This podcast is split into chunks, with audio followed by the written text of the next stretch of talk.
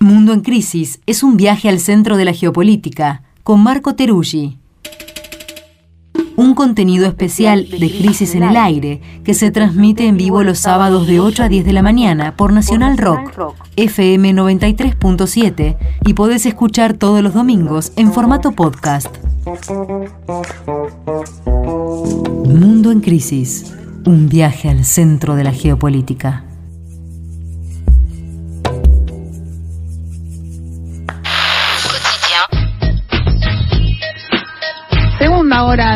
En el Aire, son las 9 y 5 de la mañana de este sábado que compartimos hasta las 10 y estamos empezando esta segunda hora, como decía, con el bloque Mundo en Crisis que compartimos con nuestro compañero Marco Teruggi. Marco, buen día, ¿cómo estás?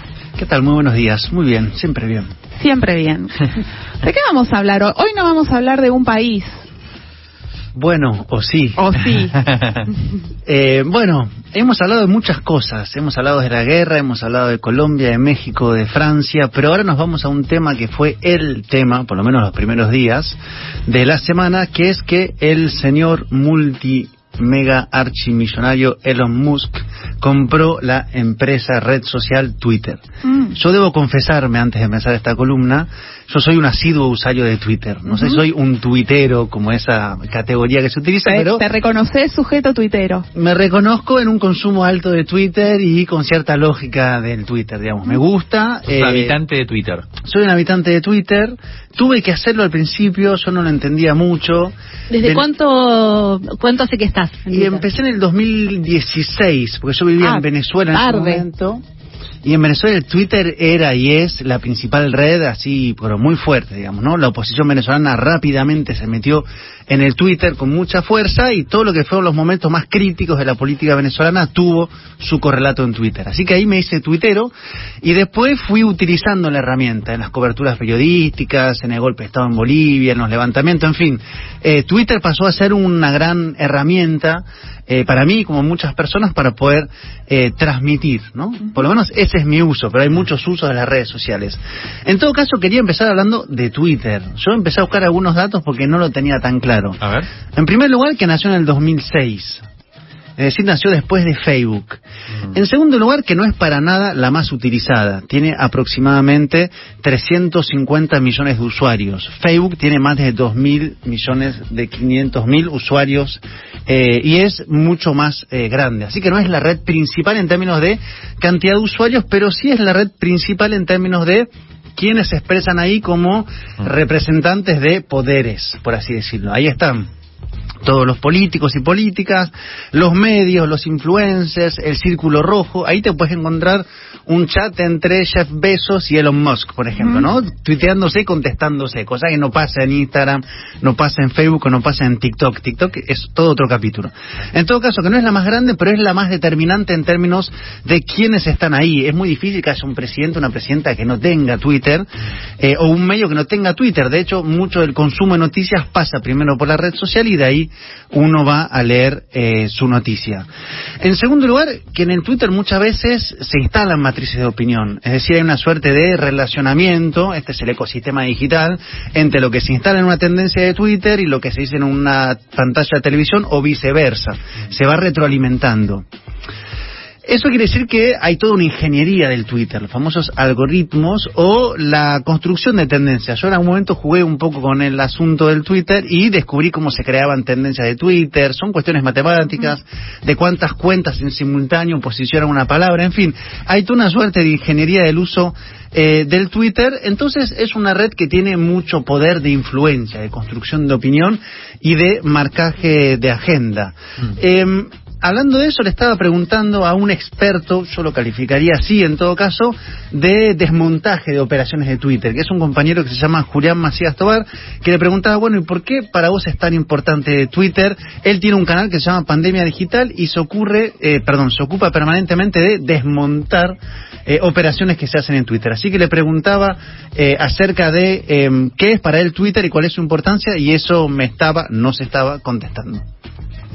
En cuanto a la importancia de Twitter eh, respecto al, re- al resto de redes sociales, digamos que si bien a nivel cuantitativo eh, no es la que más usuarios tiene, De hecho, creo que ya estaría la quinta o la sexta red social con, más seguidores, pero es cierto que a nivel cualitativo sigue siendo la, red social más usada, eh, bueno, pues por políticos, medios de comunicación, eh, influencers, etcétera. Así que eh, Twitter sigue siendo algo así como el espacio oficial de comunicación de, de personalidades y eso lo podemos ver, por ejemplo, cuando eh, hacen mención de, de qué ha dicho tal personaje en redes sociales, cuando vemos en un medio de comunicación, normalmente siempre ponen eh, precisamente qué ha publicado en Twitter, no suelen fijarse en el resto de, redes sociales.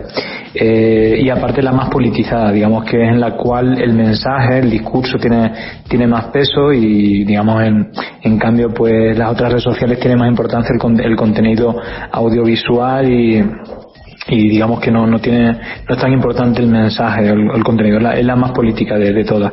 Y precisamente eh, digamos es donde normalmente se hace la, la batalla digital política no buscando la tendencia que sea tendencia un mensaje positivo para eh, bueno, para una persona, un grupo de personas, un partido político, o eh, en este caso una tendencia con un ataque o digamos que eh, se han puesto mucho esfuerzo y lo podemos ver eh, en diferentes elecciones, ¿no? Por ejemplo, en el golpe de Bolivia se crearon más de 100.000 cuentas falsas de Twitter eh, si bien también eh, la empresa Celeste Strategy también creó eh, centenares de cuentas falsas y páginas falsas de Facebook y de Instagram, pero en el caso de Twitter fue masivo y, y se crearon hasta 14 tendencias con hashtags como Evo asesino, Evo dictador, bueno, ese tipo de, de hashtags por lo tanto tiene, tiene un peso bastante importante a nivel político, evidentemente, sobre todo a nivel cualitativo más que a nivel cuantitativo. Bueno, ahí nos estaba contando sobre el episodio, por ejemplo, del golpe de Estado en Bolivia, donde se crearon miles y miles de cuentas de Twitter en un tiempo muy corto. Entonces, en América Latina tiene mucha importancia. En cada campaña electoral hay una batalla en Twitter, ¿no? De construcción de tendencias, de noticias falsas, de ataques a candidatos, de cuentas inventadas, de los bots, de todo ese ecosistema bastante nocivo que tiene algún efecto. Siempre es difícil cuantificar cuánto realmente impacta. En todo caso, para quienes están ahí y en esta articulación con los medios suele generar eh, cierto ruido. Y finalmente, para cerrar con la parte Twitter, antes de ir a Elon Musk, recordar que a el señor Donald Trump, expresidente, le cerraron la cuenta de Twitter. No sé si recordarán claro. aquel famoso capítulo del, del Capitolio. Y eso generó todo un debate. ¿Quién le cierra la cuenta de Twitter? ¿Hay que cerrarle? ¿No hay que cerrarle? ¿Quién decide quién dice lo correcto y quién no? ¿La empresa de Twitter? ¿Y quién es la empresa Twitter? Bueno, sobre eso hay muchas eh, opiniones que lo conecto con lo que pasó hasta hace muy poco o está pasando con la guerra en Ucrania, que también Twitter se encargó de señalar a algunos medios o periodistas em, como, agentes de, ¿no? rusos. Casi agentes rusos financiados por el Kremlin. Es decir, que lo que decían era eh, parte de una opinión decidida desde Moscú.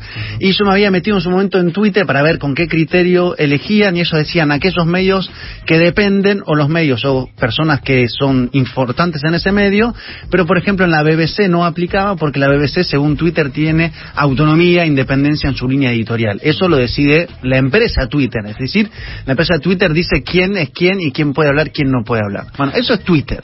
Vamos ahora al señor Elon Musk que es el primer multimillonario del mundo hoy. Les podría decir el, número de la fortuna, es bastante abstracto, son 239 mil millones eh, de dólares aproximadamente, porque es medio oscilante, pero entre 10 mil millones más, 10 mil millones menos. ¿Tenés el dato de cuánto le salió? ¿Cuánto, ¿Cuánto lo compró, no, no? Ahora voy a eso. Pero primero contarles un poquito de este señor que nació en Sudáfrica, ah, que no es estadounidense, y que el señor Elon Musk primero fundó PayPal, este es mecanismo para transferir dinero, que de hecho en estos días PayPal estuvo también cerrando cuentas de periodistas que a su vez fueron acusados por Twitter de ser parte de un dispositivo de medios rusos. Hubo varias denuncias en ese sentido. Él creó PayPal. ¿Y sigue siendo el dueño de PayPal? Eh, creo que PayPal lo vendió, porque ah. hoy aparece como CEO de Tesla, que son los autos eléctricos, eh, recordado por su tuit eh, polémico, para decirlo de una forma muy eh, diplomática, con el golpe de Estado en Bolivia, donde uno de los temas principales era el litio. El litio se une a Tesla y los autos eléctricos. En el 2010 empieza con los intentos de viajar al espacio, cosa que a mí todavía no me pasó. No sé si ustedes están en eso, pero bueno. concretó. El señor Elon Musk estuvo en eso antes de eso, en el 2015 empieza con el tema de la inteligencia artificial, que no se sabe mucho, está metido en todo ese mundo. Escuché que eh, está, tiene una empresa de desarrollo de chips que uh, se lo puede poner las personas o se lo van a poder poner las personas para eh, almacenar la memoria humana. Interfaces cerebro-computadora. Te doy la palabra técnica. en el 2019, la nave Starship empieza a plantear la necesidad de ir a Marte. En el 2020, su empresa SpaceX con la NASA hacen una operación, de ahí la famosa película Don't Look Up, que aparece este personaje, bueno, no voy a ser spoiler de la película, digamos, pero que es un poquito, por ejemplo, Elon Musk. Así que es el CEO de Tesla, es el CEO de SpaceX, es un hombre excéntrico, le gusta, en una entrevista en vivo ha fumado marihuana, ha tomado whisky, y compró Twitter por 44 mil millones de dólares. Exactamente la deuda de Argentina con el FMI. Exactamente. Había un hilo de, Twitter, justo en el que una respuesta que le daban, él hablaba de Twitter y le decían comprala, y él respondía, ¿cuánto sale? Efectivamente, Exactamente. Sobre eso, bueno, hay todo un capítulo como para pensar de muchas maneras, ¿no? Digamos, hasta qué punto nos eh, hundió, fundió la deuda que tomó el, macrismo y hasta qué punto también un hombre puede, digamos, decir, bueno, yo compro esto que vale 44 mil millones de dólares, que es el, una parte del endeudamiento argentino del total, ¿no? El total del fondo sí, pero él no pagó todo. Ah. 22 mil millones son de su cuenta personal, que puso en cash, y lo demás de préstamos bancarios. Mm. Eh, eso por lo menos es la información disponible. Entonces, eh, en primer lugar, sí. Te puedo eh, introducir ahí. Ayer estuve, y de paso lo recomiendo, escuchando, no lo logré terminar del todo, pero el primer bloque del podcast de la revista Piauí, que se llama Foro de Teresiña, nuestra gran luminaria, ayer trata este tema. Y lo que plantea es que, eh, lo, que venías diciendo, ¿no? Musk, Musk, eso, ¿cómo se dice? No sé, hay varias palabras. Es Elon o Elon. Es el, es el, es un común eh, empresario de vanguardia, innovación, en todo lo que sea el futuro de la humanidad está metido el tipo, pero además, según decían ahí, es una especie de fundamentalista de la libre expresión, un absolutista de la libre expresión. Y me parece que un poco con esa promesa llega a Twitter, ¿no? Exactamente, llega con un discurso, dice que tiene que haber más claridad en las normas, tiene que haber más transparencia en los algoritmos, tiene que haber libertad de expresión. De hecho, él cuando lo compra tuitea, espero que aún mis peores críticos se queden en Twitter porque eso significa libertad de expresión. Entonces se plantea en un lugar de fundamentalismo. La pregunta es qué va a traer efectivamente eh, la, compra de, Twitter por parte de eh, este señor Elon Musk. Por ahora Twitter sale de la bolsa y pasa a ser una empresa privada que eso se trata ah. principalmente. Le preguntaba a Julián Macías Tobar cuál es su lectura sobre lo que puede implicar la compra de eh, Twitter por parte de Elon Musk, mi querida red social preferida. Si bien Elon Musk eh, habla habla dos cosas que, que, quiere hacer una es acabar con el spam de los bots y humanizar la red bueno, habrá que verlo y, el otro es, digamos, abogar por la libertad de expresión, es decir, que no se censure, pero vaya, la censura que ha habido en Twitter, digamos que es como muy limitada. Bueno, está el, caso paradigmático de, Donald Trump, pero en realidad eh, campan a sus anchas los discursos de odio, las noticias falsas, amenazas, insultos, digamos que, bueno.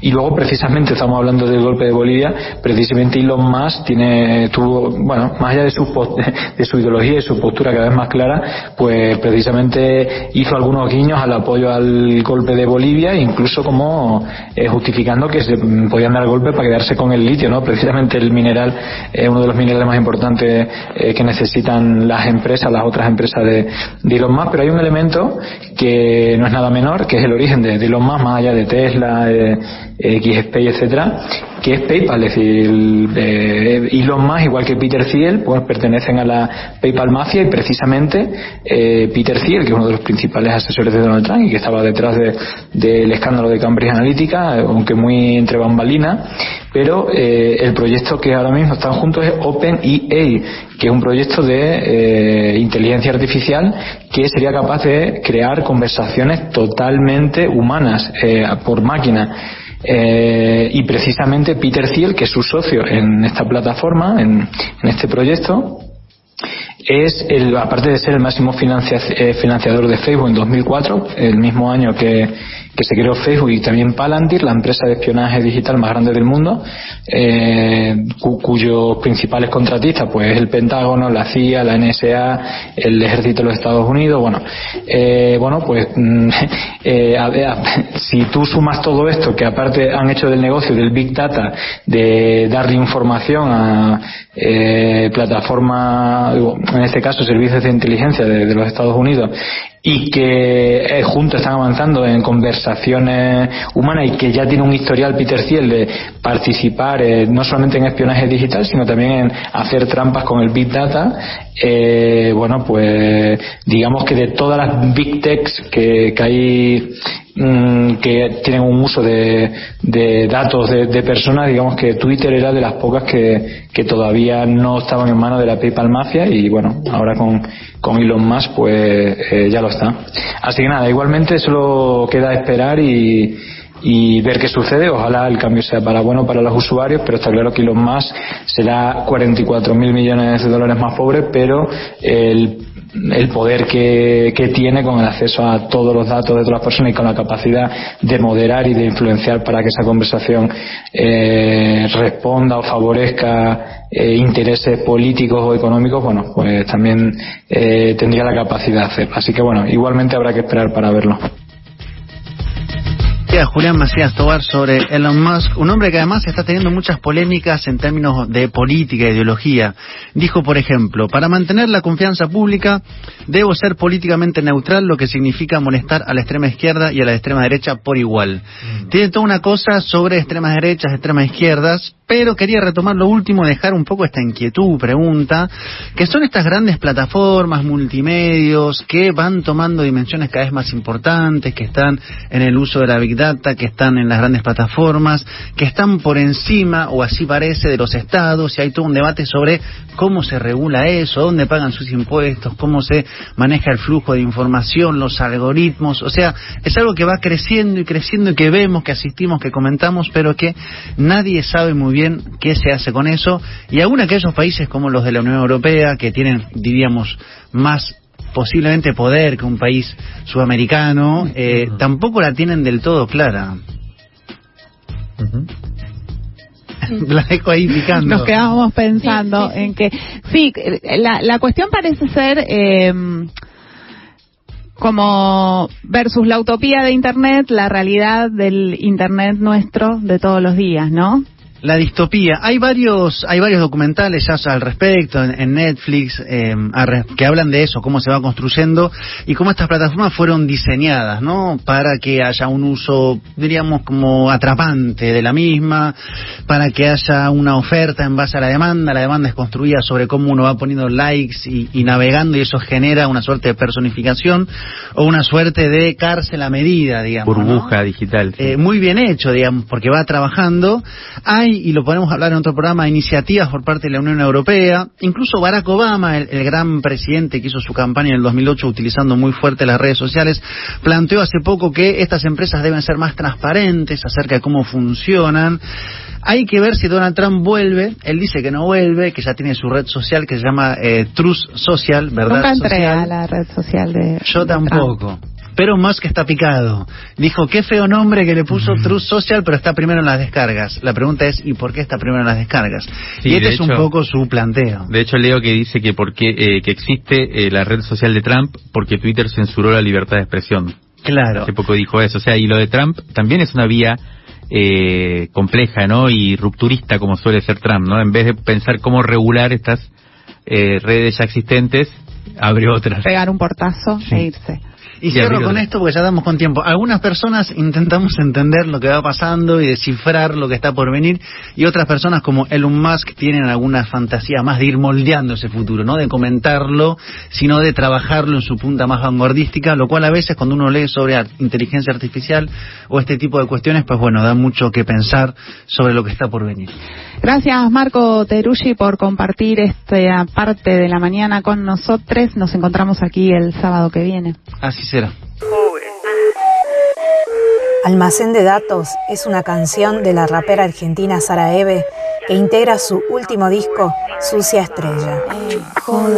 que no pasamos de moda, porque nunca fuimos una moda. Después lloran que la lógica del mercado y que ahora nadie me da bola. Eh, joda, que no pasamos de moda, porque nunca fuimos una moda. Después lloran que la lógica del mercado y que ahora nadie me da bola. Anita, yo no sé si quiero esto. Una casa hecha de ventanitas. Me anula, todo el día miro afuera y al final me siento insegura.